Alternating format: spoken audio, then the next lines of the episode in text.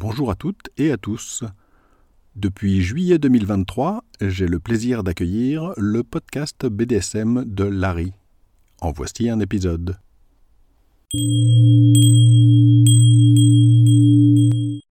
Bonjour et bienvenue sur le podcast BDSM de Larry. Je suis Larry. Ceci est le sixième épisode. Dans cet épisode, je vais parler du CNC consensual non-consent, c'est-à-dire non-consentement consensuel. Ce sujet est un des sujets les plus controversés du BDSM, un de ceux qui sont entourés par le plus grand nombre de tabous et d'incompréhensions. Alors je vais essayer de vous expliquer tout ça et je vais bien souligner un problème majeur, c'est que quand on parle de ce sujet-là, il y a toujours des exagérations et des incompréhensions qui font qu'en réalité, notamment les personnes qui s'y opposent, ne s'opposent pas à ce sujet, s'opposent à quelque chose qu'elles ne comprennent pas et qui n'est pas la pratique telle qu'elle est pratiquée dans le monde réel. En résumé, il y a, quand on parle de ce sujet-là, beaucoup d'exagérations, beaucoup de fantasmes, beaucoup de délires. La réalité est assez éloignée, pour ne pas dire très éloignée, et parfois n'a rien à voir avec les sujets qui sont discutés. Mais alors, rien à voir du tout. Alors avant de commencer, je dois vraiment vous avertir, j'ai déjà dit que c'était un sujet controversé, c'est un des sujets les plus délicats, parce que d'abord ça joue fortement avec le consentement, je vais en reparler tout à l'heure, et ça, ben, il y a beaucoup de gens qui n'arrivent pas très bien à comprendre, ou du moins qui refusent de comprendre qu'on puisse discuter du terme de consentement, qui sont extrémistes et qui pensent que le consentement c'est tout et ils ne veulent pas comprendre les nuances. le deuxième problème, ce qui est le plus gros problème en réalité, c'est que un grand nombre de pratiques qui sont regroupées sous le terme CNC sont des pratiques qui sont en elles-mêmes un peu controversées, voire très controversées et qui abordent des sujets délicats. Alors le sujet le plus délicat, c'est le sujet des simulations de viol. Donc je vous avertis tout de suite que si ce genre de sujet vous gêne, vous dérange, vous pouvez arrêter d'écouter dès maintenant, parce que quand on parle de CNC, l'un des problèmes majeurs, c'est ce problème-là. Je vais en parler dans cet épisode, sans demi-vérité, sans essayer de cacher les problèmes. Donc si le sujet vous dérange, euh, ça va vraiment être un souci. Il est probable que je ferai aussi un épisode dédié spécifiquement aux simulations de viol en elles-mêmes, parce que c'est un sujet qui est assez vaste. Mais dans cet épisode, je vais déjà en parler, et je vais aussi parler d'autres sujets comme par exemple les interrogatoires, ce genre de choses. Donc tout ça, ce sont des sujets qui peuvent un peu effrayer ou beaucoup effrayer, voire être jugés comme étant répugnants ou tout autre jugement négatif de valeur. Évidemment, tous ces jugements négatifs viennent avant tout d'un manque de compréhension du sujet. Première partie, présentation de ce que veut dire CNC. Avant d'entrer dans les détails, évidemment, faut que je vous précise un petit peu plus ce que c'est que le CNC. Le CNC, c'est un terme anglophone qui veut dire consensual non-consent. En français, on peut le traduire de deux façons, par exemple le non-consentement consensuel ou éventuellement le non-consentement consenti. Alors évidemment, vous voyez immédiatement qu'il y a un paradoxe dans la définition elle-même. En effet, comment est-ce qu'on peut à la fois parler de consentement et dans la même phrase, dans la même expression, dire que ce consentement il n'est pas consenti? C'est un paradoxe, évidemment. Et justement, ce paradoxe, c'est ce sur quoi se base tout le CNC. Alors pourquoi est-ce qu'on parle de consentement non consensuel? Ici, il faut que je vous explique que, en fait, le CNC, ça recouvre un certain nombre de pratiques dans lesquelles on fait semblant de ne pas avoir de consentement. Le mot-clé, c'est semblant. La raison majeure de l'opposition à ces sujets-là, c'est que les gens qui s'opposent à ça, ils ne veulent pas reconnaître, ou ils ignorent volontairement, la différence entre faire semblant et la réalité. Pour essayer de vous donner un point de comparaison, c'est à peu près comme dans les jeux vidéo par exemple, où dans un grand nombre de jeux vidéo, on utilise des armes à feu, ou on conduit des voitures en faisant des cascades complètement folles, on rentre dans d'autres voitures, on a des accidents, etc. Personne de sensé ne confond ça avec la réalité. Dans le cas du CNC, malheureusement, il y a beaucoup de gens qui prennent les choses au premier degré et qui refusent de concevoir que tout ça, en fait, c'est entre guillemets théâtral, c'est-à-dire on fait semblant. Alors j'insiste parce que c'est vraiment un très gros problème. Quand vous voyez toutes les oppositions, elles viennent d'abord du fait que le sujet en lui-même est un peu délicat, de la peur du sexe évidemment, bon, ça ça a toujours été un problème avec le BDSM, et elles viennent de ce refus de considérer que oui, on peut faire des choses en faisant semblant, et non c'est pas la réalité, non il n'y a pas de quoi s'énerver, non c'est pas un scandale, et il n'y a pas de raison de vouloir l'interdire, c'est ridicule. Je précise aussi une chose qui est assez importante, c'est que le CNC, on en parle beaucoup, mais en réalité il n'y a pas tant de gens que ça qui en font, en tout cas de façon un peu intense. Hein. Et surtout, vu qu'il y a une énorme exagération sur le terme, c'est-à-dire que quand on en parle la plupart du temps, on parle de personnes qui le font d'une façon entre guillemets extrême, c'est-à-dire avec des choses qui sont un petit peu effrayantes et qui peuvent déraper facilement, et parfois qui dérapent d'ailleurs, ça arrive. Mais dans la plupart des cas, en fait, les gens qui en font, d'abord, ne savent pas toujours qu'ils en font, je vais en parler, et de toute façon font des choses qui n'ont rien à voir avec toutes les exagérations associées au terme. Donc on parle beaucoup du sujet, il y a pas mal de gens qui font des choses qui sont un petit peu dans ce goût-là, mais il n'y a pas de quoi fouetter un chat, et les personnes qui font des choses de ce genre et qui sont vraiment assez intenses, etc., c'est une minorité tellement infime qu'elle est négligeable. C'est d'ailleurs la même chose pour absolument toutes les pratiques du BDSM. Toutes les pratiques qui sont intenses, plus elles sont intenses, moins il y a de personnes qui les font. C'est évident. Donc le CNC, ça alimente beaucoup, beaucoup, beaucoup de fantasmes, beaucoup d'opposition, et derrière, bon, bah en réalité, il n'y a pas vraiment de quoi s'énerver, il n'y a pas tant de choses que ça. C'est très, très, très, très exagéré, très surfait. Il y a aussi un point sur lequel je voudrais vraiment insister, parce qu'il est vraiment extrêmement important, et notamment dans le cadre du CNC, à cause de l'aspect sulfureux de la chose, dans le BDSM, de façon générale, le mental, ça joue énormément. Tout ce qui est l'imagination, la psychologie, tout ce qui est le mental, la façon dont les choses sont présentées, ça joue énormément. C'est déjà le cas, je pense on peut le dire, dans la sexualité en général. Quand on fait des choses du genre BDSM, c'est vraiment, vraiment très important. Et dans le cadre du CNC en particulier, c'est super important. Parce qu'en fait, ça se joue vraiment avant tout dans la tête. Beaucoup plus que dans les pratiques elles-mêmes. C'est ce qui se passe dans la tête, ce qu'on imagine, plus que ce qu'on fait. Et c'est pour ça que pour un grand nombre de personnes, il n'y a même pas besoin de réellement passer à des pratiques vaguement intenses. Tout ce qui compte, c'est d'avoir l'impression qu'il se passe quelque chose, l'impression qu'on fait des choses, l'impression qu'on est forcé à ceci, l'impression qu'on est forcé à cela.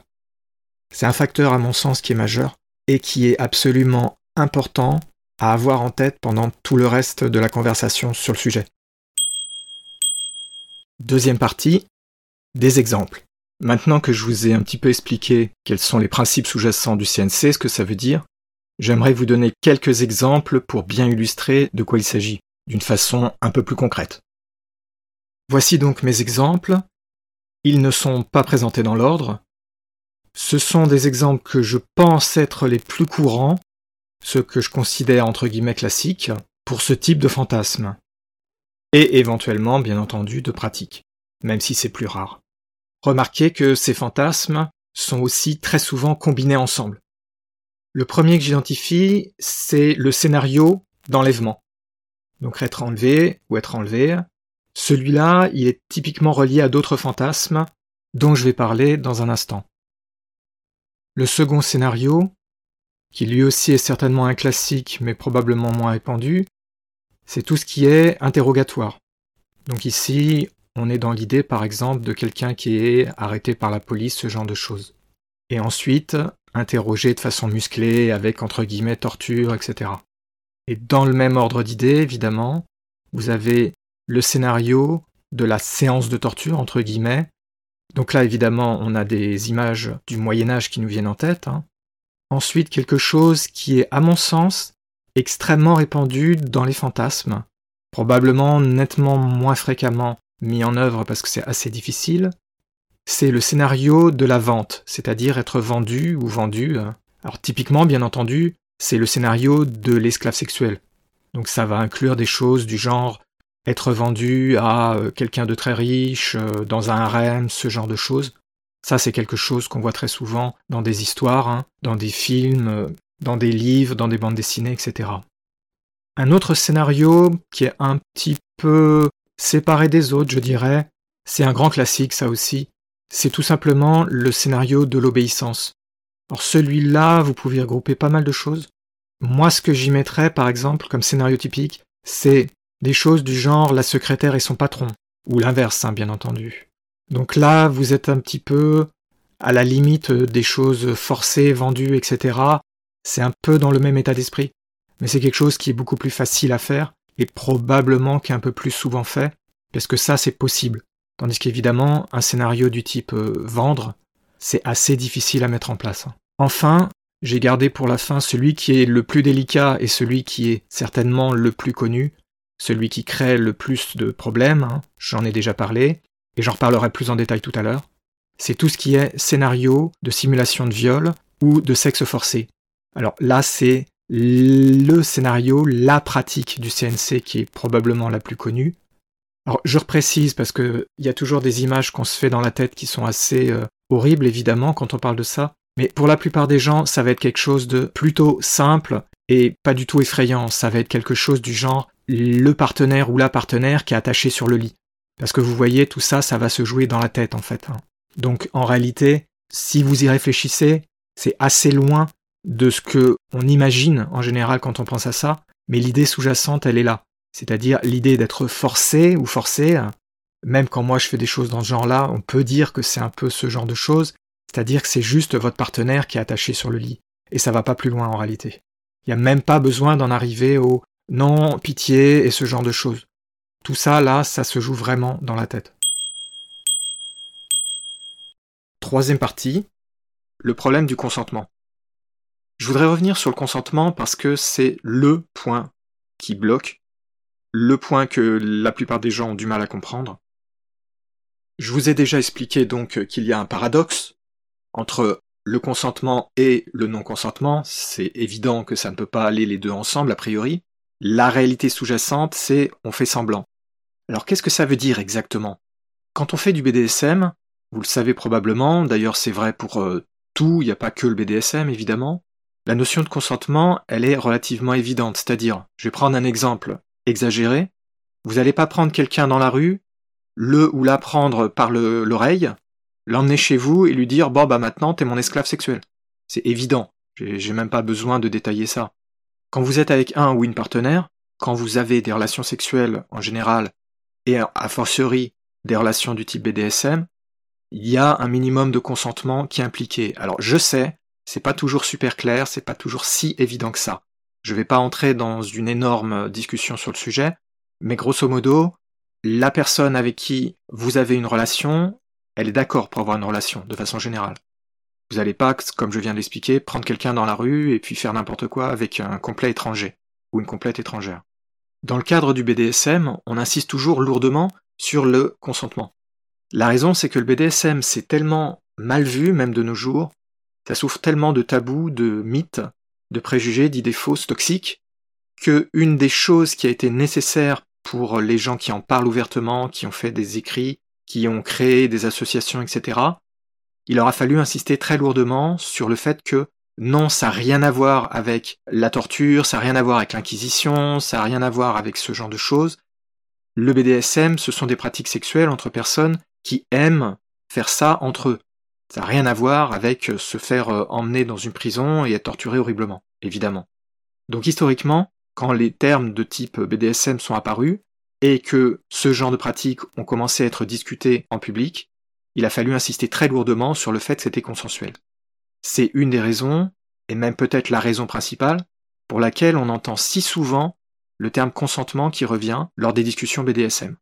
J'ai même fait une étude sur Wikipédia pour euh, vérifier ça, et c'était édifiant le nombre d'occurrences de mots du genre consentement dans les articles. C'est le sujet, le sujet pour lequel vous avez le plus le terme consentement et toutes ses variantes qui sont utilisées. Il n'y a aucun autre terme qui l'utilise autant. Pour essayer de vous donner une petite idée, même si bien entendu le côté scientifique est très faible à ce niveau-là, quand j'ai fait une étude sur Wikipédia, j'ai compté le nombre d'occurrences de termes reliés au consentement. Quand j'ai regardé l'article qui parlait du BDSM, à lui tout seul, il avait autant de mots reliés au consentement que les trois autres articles que j'ai étudiés, qui étaient le viol, le mariage, l'adultère. En comparaison, des sports comme la boxe ou le MMA, c'est Mixed Martial Arts, ils ont quasiment pas de termes de type consentement dans les articles. Ce qui peut un peu surprendre parce que, vu que ce sont des sports très violents, vous pourriez vous attendre à ce que ce facteur-là soit discuté. Ben non, pas du tout. En fait, on n'en parle quasiment pas. Pourquoi y a-t-il une telle différence avec le BDSM Ben c'est très simple. Le BDSM, c'est relié à la sexualité. Et tout ce qui est relié à la sexualité est toujours traité différemment. Donc voilà la raison pour laquelle on insiste tellement sur le consentement dans le BDSM. Et pour parler du CNC spécifiquement, donc il faut bien comprendre ça. En apparence, on ne va pas respecter le consentement, c'est-à-dire on va jouer sur la notion d'être forcé ou forcé à faire des choses. Évidemment, vous comprenez à demi-mot que j'allais en arriver aux simulations de viol. Je vais en reparler un petit peu plus en détail tout à l'heure. C'est évident que le sujet en lui-même est choquant, mais il y a une grande différence entre faire semblant parce que votre partenaire vous tient sur le lit en vous tenant les mains, par exemple, les bras contre le lit, et la réalité quand vous vous faites agresser. Ça n'a rien à voir, bien entendu. Donc pour pouvoir avoir des pratiques de ce type-là dans lesquelles on fait semblant donc de ne pas respecter le consentement, on fait semblant, par exemple, de torturer entre guillemets quelqu'un, ou de faire un interrogatoire, qui n'ont rien à voir, hein, je le répète, avec la réalité, on, est bien d'accord. Je me répète, mais tout ce que je viens de dire là, faut pas comprendre des choses extrêmes. On parle pas, même si on ignore, entre guillemets, le consentement, c'est-à-dire qu'on fait semblant de l'ignorer, hein, attention. Ça ne veut pas dire qu'on fait des choses extrêmes qui vont ensuite vous laisser avec des marques pendant six mois ou qui risquent de vous tuer. Ça devrait être évident, mais je préfère encore le répéter. Parce que c'est tellement mal compris le sujet qu'il faut sans arrêt, sans arrêt répéter les choses. Donc certes, on, fait semblant d'ignorer le consentement, on fait un interrogatoire, on fait une simulation de ci et de ça, mais ce ne sont pas des choses qu'il faut prendre comme étant des choses extrêmes. La plupart des gens se contentent de quelque chose de très basique en réalité. Faire semblant d'ignorer le consentement, c'est un jeu. Ça n'est pas du tout pour autant quelque chose qui va tomber dans des extrêmes, dans des choses dangereuses. Ça peut déraper toujours, il y a toujours un risque, mais pour la plupart des gens, c'est quelque chose de léger quand même. Au final, en réalité, on peut donc dire que oui, ok, on fait semblant, mais en réalité, on le respecte, le consentement. C'est juste que le problème de fond, c'est qu'on veut pouvoir faire semblant, donc, pouvoir se débattre, pouvoir crier non, arrête ou au secours, sans que la personne s'arrête. Pour beaucoup de gens, ça va être ce genre de choses. Ça n'a pas besoin d'être forcément très intense, mais l'envie sous-jacente, c'est de pouvoir dire ah non non non, euh, je veux pas, etc. Alors qu'en réalité, on veut dire oui oui, euh, vas-y continue. Là, vous comprenez le problème. C'est que évidemment, c'est potentiellement extrêmement ambigu comme attitude. C'est pour ça que c'est controversé, en partie, et c'est pour ça que, forcément par nature, ce genre de choses sont toujours quand même un petit peu risquées, du moins si on les fait pas avec un partenaire ou une partenaire de confiance. Cela dit, je me répète, pour la plupart des gens, ça pose pas un vrai problème et je vais en reparler plus tard. Donc on parle bien de ne pas respecter le consentement, mais en réalité, on le respecte, c'est juste que on ne va pas le respecter de la façon habituelle, c'est-à-dire on ne va pas s'arrêter si la personne qui est soumise à un certain nombre de pratiques de type CNC demande d'arrêter. Pour ça, je vais reparler tout à l'heure des moyens qui permettent de gérer ce genre de choses parce que vous comprenez bien qu'il faut quand même pouvoir dire oui mais en fait je veux arrêter. C'est-à-dire qu'on veut ignorer le non, arrête, etc. Mais on veut quand même pouvoir signaler qu'on veut arrêter. Là évidemment ça pose un problème, c'est comment est-ce qu'on fait pour poser des limites, comment est-ce qu'on fait pour dire en fait je veux vraiment arrêter? Alors pour ça il y a plusieurs moyens. Le moyen le plus connu, ce sont les mots d'arrêt ou safe words. Je vais en parler tout de suite dans la partie suivante. Quatrième partie, les mots d'arrêt ou safe words. c'est quelque chose dont vous avez presque forcément entendu parler si vous avez déjà un tout petit peu lu sur le BDSM ou entendu parler du BDSM. La notion du mot d'arrêt, c'est un mot, ou plusieurs mots d'ailleurs, qui est utilisé pour dire stop, je veux arrêter. Ou à la limite, pas forcément stop, mais vas-y moins fort ou ralenti. Le cas typique, c'est le mot-clé rouge. Parce que dans les feux, vous avez le feu vert, le feu orange et le feu rouge, et le feu rouge, c'est stop. Donc forcément, dire rouge, ça permet assez vite de comprendre, en fait, stop. Les mots d'arrêt sont très utiles pour les personnes qui veulent faire du CNC, surtout du CNC de façon un petit peu intense. C'est le cas dans lequel ces mots-là, ils ont du sens. En dehors du CNC, ils n'ont aucun sens. Je ne vais pas détailler ici parce que j'en ai déjà parlé dans différents articles. Mais les mots d'arrêt, leur vraie raison d'être, c'est d'être utilisés dans des pratiques de type CNC. Pour pouvoir dire, oui, en fait, je veux vraiment arrêter alors qu'on a ignoré les autres mots. Donc on va ignorer non, on va ignorer stop, on va ignorer pitié, on va ignorer tous les mots que vous voulez, sauf le mot d'arrêt. Alors ça c'est le principe, mais c'est un principe qui est assez dangereux. Parce que surtout pour quelqu'un qui débute, ça peut très vite déraper parce qu'on peut oublier le mot-clé, le mot d'arrêt, et puis la personne qui fait subir, entre guillemets, diverses pratiques CNC, elle peut ignorer le mot parce qu'elle ne se rend pas compte que la personne en face l'a prononcé, ou bien ne pas le prendre suffisamment au sérieux, ça c'est un problème quand on débute, ou bien tout simplement ne pas l'entendre parce que il ou elle est tellement à fond dans le jeu, entre guillemets, que bah, ça lui passe à côté que euh, il faut respecter les mots d'arrêt. C'est pour ça que les mots d'arrêt, ça peut être dangereux quand on débute, voire très dangereux. Moi, je les utilise avec certains partenaires, mais moi, je suis un expert du BDSM. Et les partenaires avec qui j'en fais, et avec qui j'utilise ce genre de termes, elles aussi, elles sont des expertes. Je vais pas m'amuser à faire ce genre de choses avec des personnes qui débutent parce qu'il y a un trop gros risque. Malheureusement, dans le monde du BDSM, on a tendance à vous proposer ça comme étant quelque chose d'évident et de magique, entre guillemets. C'est un peu la panacée, euh, ça permet d'arrêter, etc. Oui, enfin, c'est totalement faux, c'est ça le problème. C'est bien de donner des grands principes, mais quand on regarde la réalité, il y a un risque très fort de malentendus, de gaffes. Et là, attention, hein, je parle pas des gens qui sont de mauvaise foi et qui refusent de respecter le mot d'arrêt parce que c'est des gens qui sont de mauvaise foi, qui sont abusifs, etc. Là, je parle uniquement de gens qui sont de bonne foi, typiquement votre partenaire. Alors, je viens de parler des mots d'arrêt, qui sont un des moyens principaux. Il existe d'autres moyens qui sont pas vocaux. Par exemple, on tient un objet en main, si on laisse tomber l'objet, ça veut dire aussi qu'on arrête. Mais le principe est le même que le mot d'arrêt. C'est la même chose. C'est un signal, sauf qu'au lieu d'être verbal, il va être visuel. Cela dit, tous ces mots d'arrêt, etc., c'est pas donc une panacée, je viens d'expliquer. Et ça n'empêche pas que, comme il y a toujours le risque que la personne ne se rappelle pas du mot, par exemple, la personne qui veut faire du CNC est quand même responsable de faire attention à regarder les réactions de la personne qui subit, entre guillemets, les pratiques de type CNC et savoir s'arrêter même quand la personne, elle n'a pas dit stop, évidemment, mais surtout quand elle n'a pas dit le fameux mot d'arrêt.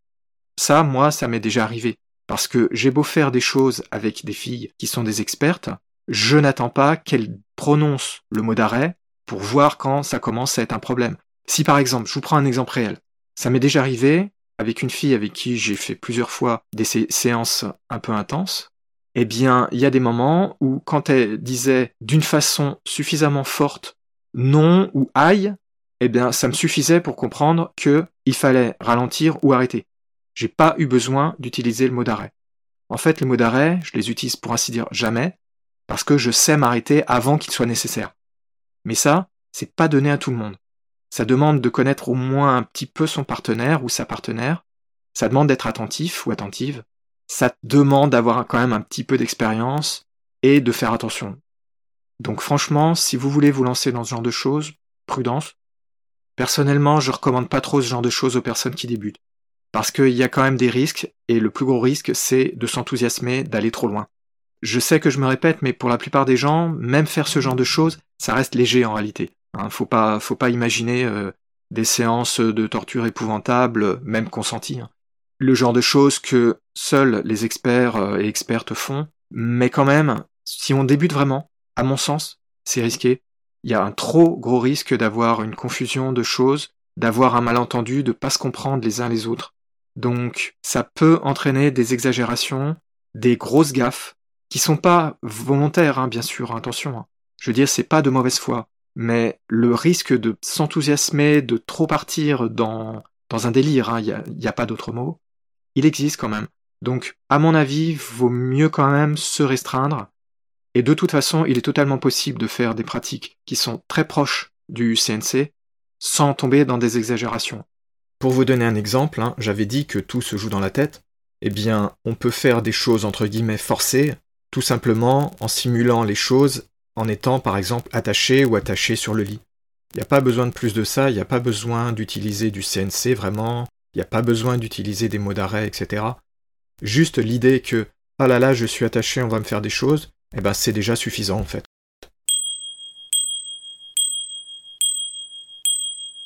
Cinquième partie, les simulations de viol ou le sexe forcé. Je voudrais maintenant revenir un petit peu sur le plus gros problème du CNC, celui qui est la source de presque toutes les oppositions, je dirais, celui qui fait souvent scandale, à tort, hein. soyons bien clairs, c'est à tort. C'est le sujet évidemment des simulations de viol. Alors, vous voyez, le terme viol, c'est un terme qui est chargé, c'est pas un sujet qui est facile à aborder, surtout quand on est dans des milieux de gens qui ont un peu de mal sur le sexe, à parler de sexe en général. C'est un sujet délicat, c'est une réalité qui est plus que extrêmement déplaisante, donc c'est pas très facile d'en parler. En fait, le terme étant tellement chargé et difficile à utiliser sans que ça soulève des cris de tous les côtés, vous trouverez souvent, au lieu de parler de simulation de viol et de ce genre de choses, on va parler de sexe forcé. Ça fait une très grande différence de présenter les choses avec ce terme-là parce que quand on parle de sexe forcé, il y a nettement moins de bagages derrière, il y a nettement moins de préjugés, de réactions à chaud, et ça aide, ça aide à pouvoir en parler un petit peu plus posément, dirons-nous. Donc en fait, on pourrait même dire que c'est préférable d'utiliser ce genre de termes plutôt qu'utiliser des termes qui sont vraiment trop chargés de sens et qui sont trop souvent sujets à une incompréhension. Et un des problèmes principaux, donc, c'est que c'est utilisé de façon extrêmement violente contre le BDSM en général. Même le BDSM dans lequel on ne parle pas du tout de CNC, hein, c'est-à-dire toutes les pratiques, même celles qui n'ont absolument rien à voir avec le CNC, sont attaquées en utilisant la minorité de personnes qui font des pratiques CNC. Alors je vais vous surprendre, là ça va sûrement totalement vous surprendre, mais en réalité, les simulations de viol, ça n'est pas du tout lié au BDSM. Ça n'a pas du tout été inventé par les gens qui font du BDSM, ça c'est clair, et ça n'est même pas vraiment pratiqué avant tout par les gens qui font du BDSM. Je parie que ça vous a surpris que je dise ça. En fait, dans le cas spécifique du sexe forcé, donc, maintenant je vais essayer d'utiliser ce terme-là, eh bien, si on regarde les pratiques sexuelles fantasmées et éventuellement qui sont exécutées, ce genre de fantasme-là fait partie du top des fantasmes chez la plupart des gens. C'est-à-dire que vous avez un nombre extrêmement élevé de personnes qui fantasment sur ce genre de choses. Alors attention, soyons bien clairs. Je me répète encore, mais quand quelqu'un a des fantasmes de sexe forcé, que soit un homme ou une femme, oui les hommes aussi, eh bien ça ne veut pas dire que la personne, elle ait envie réellement de se faire agresser et euh, tout simplement donc de se faire violer pour utiliser le terme euh, habituel. Ce sont deux choses totalement différentes. Un fantasme, c'est pas la réalité. Et même les personnes qui tentent de mettre en pratique leur fantasme, faut bien comprendre, je me répète, je le sais, mais c'est pas la même chose qu'une vraie agression. Ça n'a rien à voir. C'est juste une fantaisie sexuelle qu'on essaie de mettre en pratique, et c'est tout. Ça n'a rien à voir avec une véritable agression, ni de près, ni de loin. Évidemment, c'est un petit peu choquant dans le principe, donc c'est un petit peu difficile à comprendre. Quand on regarde les résultats de sondages sur la population en général, typiquement dans le top des fantasmes, des envies, vous avez des choses du genre le sexe à plusieurs, le sexe à trois par exemple, et vous avez systématiquement, hein, dans à peu près tous les sondages que vous pourrez trouver, vous avez des notions du genre, donc sexe forcé. C'est connu depuis longtemps. Ce genre de choses, on le sait depuis au moins les années 50, 1950 évidemment. Seulement le sujet était un petit peu trop brûlant pour ces époques-là, Donc euh, même maintenant, c'est difficile d'aborder ça et de l'étudier. Donc vous vous doutez bien qu'à l'époque, ça faisait un petit peu scandale quand ils se sont aperçus de ça. Donc ça n'a pas toujours été très mis en avant ou tellement étudié. Mais il y en a eu des études. Maintenant, ça pose une question, pourquoi alors est-ce que tout ça s'est associé au BDSM On peut se poser la question parce que ça fait quand même un sacré bout de temps maintenant, depuis donc les années 1950, qu'on sait que tout ça s'est répandu dans la population en général, et pas du tout dans le milieu entre guillemets des gens qui disent ouvertement faire du BDSM. Et eh ben en fait, à mon avis, je pense que c'est l'explication la plus évidente, hein, c'est que ben, les gens qui font du BDSM, en tout cas ceux qui le discutent ouvertement, qui le disent ouvertement, qui acceptent de parler, sont à peu près les seules personnes qui osent parler de ce genre de choses ouvertement. Et oui, c'est tout simplement ça, à mon sens, hein, la raison. C'est-à-dire, on parle déjà, quand on parle de BDSM, de plein de sujets qui sont controversés, qui sont souvent mal compris, parfois tabous, parfois dans les cas les plus intenses, ça tombe dans des extrêmes, donc ça a du sens que des sujets controversés comme le sexe forcé, donc les simulations de viol, soient discutés ouvertement sur par exemple des forums BDSM. Si vous regardez d'autres types de forums, euh, vous aurez beaucoup moins souvent des discussions sur des sujets qui sont vraiment très délicats comme ça. Et si jamais ces sujets-là sont abordés, sur des forums un peu généraux par exemple, même des forums de sexualité, hein, vous avez une forte chance d'avoir immédiatement des réactions épidermiques hyper violentes. Même dans les forums de type BDSM, c'est-à-dire les forums de sites sociaux BDSM comme le site FetLife par exemple, quand le sujet est abordé, il y a des gens qui s'excitent dessus et qui font des attaques violentes. J'ai déjà lu des choses qui étaient totalement euh, surprenantes d'ignorance et d'intolérance. Et pourtant, le vocabulaire utilisé était déjà un vocabulaire assez éloigné de la réalité, c'est-à-dire on voyait bien qu'on parlait de fantasmes ou de pratiques qui sont en réalité consenti, même si on prétend que ça l'est pas. Et eh ben malgré ça, vous aviez des vrais délires. Hein. Vous aviez des accusations contre les hommes qui étaient hyper violentes. Vous aviez des oh c'est euh, le fantasme du patriarcat, blablabla. Bla, bla. Non, ça n'a rien à voir avec ça. Donc j'avais été obligé à l'époque d'écrire en catastrophe une explication pour dire euh, non attends, parle pas de ce que tu comprends pas. Ça n'a rien à voir avec ce que tu viens de dire. Mais quand le sujet est abordé et qu'il y a des réactions comme ça, même au sein de gens qui font déjà des pratiques souvent jugées hors normes, difficiles à accepter, tabous, etc., ça vous montre la profondeur du problème et la difficulté à en parler sereinement. En parler sereinement, c'est quasiment impossible en fait. Hein. Ne nous mentons pas, c'est quasiment impossible. Donc il y a bien des gens comme moi par exemple, hein, qui arrivent à en parler, mais c'est pas évident et je pense qu'il n'y a pas tant de gens que ça qui sont prêts mentalement, qui ont le recul pour en parler parce que c'est pas un sujet facile. C'est faut reconnaître, hein, c'est pas un sujet facile. Pour vous donner une petite euh, anecdote, un, petit fait intéressant, sur le site Social Life dont je viens de parler, qui est un site majeur de BDSM, il y a un certain nombre de groupes, ce sont des forums. Dans ces forums, j'ai fait une petite recherche alors bien sûr, ça n'est pas scientifique, c'est juste indicatif. Il existe un groupe qui s'appelle Rape Play, c'est-à-dire jeu de viol, c'est-à-dire comprenez-le comme simulation de viol, hein, c'est-à-dire le CNC. C'est ça qui est implicitement sous-entendu. Ce groupe est un gros groupe, il regroupe 68 752 personnes à la date où j'avais regardé, qui est en 2021. Et ce groupe, la partie vraiment intéressante, c'est que c'est le 113e groupe qui a été créé depuis la création du site FetLife, le 113e. Ça veut dire que le sujet est suffisamment intéressant pour qu'il ait fait partie des premiers groupes créés, parce que 113 groupes, c'est pas énorme comparé au nombre de groupes euh, immenses qui existent à l'heure actuelle. Ça montre bien qu'il y a un intérêt pour ça. Alors après, j'ai bien dit un intérêt, parce qu'il faut bien distinguer le fantasme, la fantaisie, la fiction, de la réalité. Évidemment, il y a beaucoup de gens qui fantasment dessus, mais qui passeront jamais à la pratique, parce qu'un fantasme, c'est pas nécessaire de passer à la pratique. Et puis de toute façon, hein, je l'avais déjà dit, mais il y a beaucoup d'exagération. La réalité, elle, est généralement beaucoup plus calme, entre guillemets, que ce qu'on imagine avec des extrêmes dans tous les sens.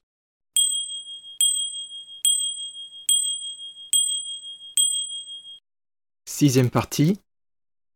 Comment passer à la pratique? Comment trouver un une partenaire. Évidemment, j'ai parlé principalement des simulations de viol du sexe forcé, mais donc il y a énormément d'autres possibilités de pratique CNC. Vu tout ce que je viens de dire, vous imaginez bien que passer à la pratique, c'est pas forcément évident. C'est pas aisé de trouver un ou une partenaire, et même si vous êtes en couple, c'est pas forcément aisé d'en parler, et encore moins de passer à la pratique. Alors j'ai pas vraiment besoin de vous dire, parce que vous vous en doutez, que en parler, ben c'est assez risqué, parce qu'il y a tellement de préjugés, d'idées reçues, etc., que si vous abordez le sujet avec quelqu'un que vous connaissez pas, c'est risqué, mais si vous l'abordez dans votre couple, là c'est carrément risqué. Ça fait partie des choses sur lesquelles moi je dirais, si vous n'êtes pas déjà dans une relation de type BDSM ou au strict minimum, qui est très ouverte sur la sexualité, c'est-à-dire avec un vrai dialogue, chose qui n'est pas si fréquente que ça malheureusement, à mon sens, aborder le sujet est extrêmement délicat, bien sûr, et surtout extrêmement dangereux pour votre couple. Parce que le risque que ce soit mal pris, mal interprété, qu'on pense de vous que vous êtes cinglé ou cinglé, hein, que vous êtes pervers, pervers, c'est tout ce genre de choses, il est vraiment élevé. ça, vous en doutiez bien, mais ça va mieux en le redisant. Ce sont des sujets qui sont difficiles, difficiles à aborder. Si vous débutez, je l'ai déjà dit, soyez vraiment prudent ou prudente. Et surtout, faites très attention à une chose, c'est si vous avez ce genre d'envie, méfiez-vous des personnes que vous allez rencontrer, parce qu'il y a plusieurs risques. Le premier risque, qui est le plus gros, hein, celui qu'on sous-estime toujours, c'est le risque d'avoir un malentendu avec une personne de bonne foi. C'est-à-dire quelqu'un qui est pas assez capable de contrôler son caractère et ses actions, ce qui est assez fréquent malheureusement. Vous avez des gens qui ont un petit peu de mal à comprendre la différence entre le fantasme et la réalité et qui vont donc tendre à exagérer. Et évidemment, c'est dans ces personnes-là que vous avez le risque d'avoir quelqu'un qui va pas s'arrêter parce que il ou elle ne comprend pas la limite entre la réalité et la fiction et le fantasme. Et le deuxième problème que vous pouvez vraiment rencontrer, c'est de croiser des gens dans des forums de rencontres, des sites de rencontres, ou même en réel, dans des réunions publiques BDSM par exemple. Et là, faut vraiment se méfier parce que, à mon sens, il faut se méfier de ne pas faire ce genre de choses avec des gens que vous connaissez pas encore, des gens que vous ne connaissez pas suffisamment bien. Vous n'êtes pas forcément obligé d'être en couple, mais faut au moins, à mon sens, hein, faut être raisonnable, faut au moins avoir déjà eu des expériences avec une personne pour juger si il ou elle, j'insiste bien, hein, soyons clairs, il n'y a pas que les hommes qui font ce genre de choses, il y a aussi les femmes. Et vous pouvez trouver des gens qui sont déraisonnables chez les hommes et chez les femmes. Hein. Ça, je peux vous dire qu'il y a des exemples. Hein. C'est pas dur d'en trouver. Donc il faut avoir une mise en confiance avec une personne pour savoir si il ou elle sera capable de rester raisonnable et de pas déborder, de pas dépasser les limites. Avec mon site, évidemment, je reçois, vous vous en doutez, des questions, des témoignages. Parmi les témoignages que j'ai reçus, il y en a certains qui sont un peu effrayants. Certains de ceux qui m'ont le plus stupéfait, c'étaient les témoignages de jeunes femmes qui, s'étant inscrites dans des forums de rencontres, se voit immédiatement proposer par de complets inconnus, donc là des hommes, de faire directement du CNC. Je ne sais pas si vous comprenez à quel point c'est un signe d'alerte majeur, mais ça, moi, on me ferait le coup, je pars en courant. Et je suis super sérieux, je me barre en courant. Parce que personne de normal, personne de sensé ne va proposer des choses comme ça à quelqu'un de complètement inconnu, dont on n'a aucune idée de si il ou elle sera capable de faire ce genre de choses. Et puis du point de vue donc euh, des jeunes femmes qui avaient été contactées comme ça, bon bah il faudrait être complètement inconsciente pour accepter.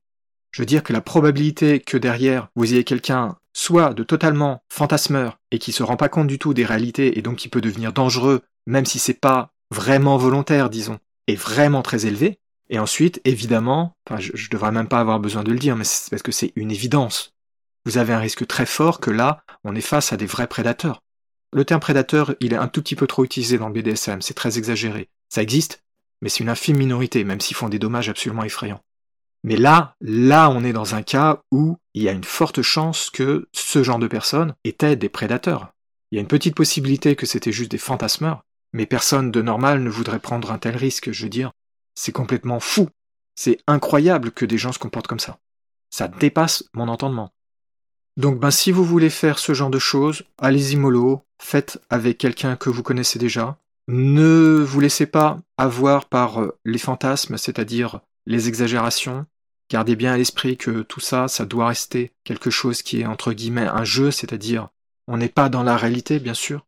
Je sais bien que c'est évident. Et sinon, bah, si vous n'arrivez pas à trouver, c'est pas forcément un problème majeur parce que dites-vous bien que avant de vous lancer là-dedans, vaut mieux avoir déjà eu des bonnes relations BDSM. Et je sais bien que c'est tentant parce que c'est un grand fantasme, mais quand même, il y a, y a un risque. Donc, tant que vous n'avez pas une bonne confiance en vous, une bonne confiance en votre partenaire, c'est probablement pas très raisonnable de vouloir se lancer dans ce genre de choses. Même si, je, je me répète, hein, la plupart des gens ne font pas en réalité des choses vraiment extrêmes. C'est juste on fait semblant en attachant son partenaire ou sa partenaire sur le lit. Ça va pas au-delà de ça pour la plupart des gens.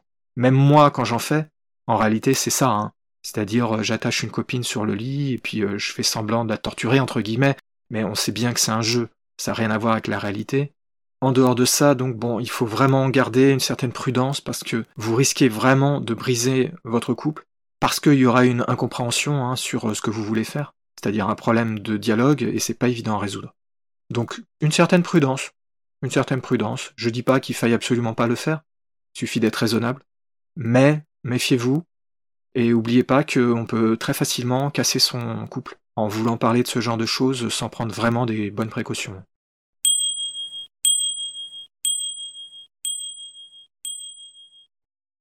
J'espère que cette présentation du CNC vous aura intéressé. Je pense que vous avez dû être surpris ou surprise par un certain nombre de choses, surtout si vous ne connaissiez pas déjà un petit peu ce sujet, notamment le fait que c'est finalement très répandu dans la population en général, pour la partie fantasme en tout cas, et que finalement ce n'est donc pas véritablement relié au BDSM, contrairement à ce que les critiques vous amènent à penser en général. Donc je vous ai un petit peu présenté qu'est-ce que c'était que le CNC, avec des exemples. J'ai un petit peu discuté du consentement, parce que c'est fondamental évidemment, vu le sujet. Je vous ai aussi expliqué pourquoi il est utile d'utiliser des mots d'arrêt quand on fait du CNC, ou du moins que ça peut être utile. Je vous ai parlé du sujet majeur qui est les simulations de viol, évidemment, puisque c'est LE sujet quand on parle de CNC, même si c'est ignorer toutes les autres possibilités. Enfin, j'ai abordé rapidement le souci de trouver un partenaire ou d'évoquer le sujet avec un partenaire que vous auriez déjà si vous êtes en couple. Il y aura encore beaucoup d'autres choses à dire sur le CNC, notamment en présentant diverses pratiques de façon individuelle et plus poussée. Si le sujet vous intéresse, je vous invite vraiment à aller regarder mon site univers-bdsm.info. Vous y trouverez une série d'articles qui font une présentation du CNC, bien sûr, c'est à peu près la même chose que ce que je viens de vous faire. Et ensuite, j'ai écrit deux articles qui présentent les simulations de viol et les interrogatoires. Donc si vous voulez aller un petit peu plus loin, bonne lecture, n'hésitez pas, j'y dis plein de choses très intéressantes. Je ne sais pas si je ferai d'autres épisodes de podcast pour aller plus loin sur ce sujet, mais c'est assez possible dans le futur, notamment évidemment pour revenir sur les simulations de viol ou le sexe forcé. Mais ça, on verra le prochain épisode n'est pas du tout sur ce sujet-là. Si vous avez des questions, des remarques, des suggestions, des idées de podcasts ou d'articles, n'hésitez surtout pas à me contacter. Ça m'aide vraiment, je tiens toujours compte de ce qu'on me dit, de ce qu'on m'écrit. Vous pouvez trouver un formulaire sur mon site, dans la page contact, qui vous permet de m'envoyer un message en étant anonyme si vous le désirez. Et sinon, vous avez aussi mon adresse mail dans les pages contact de mon site et du site du podcast, podcast.univers-bdsm.info. Merci de m'avoir écouté, j'espère que ça vous aura intéressé, et à très bientôt pour de nouveaux épisodes du podcast BDSM de Larry.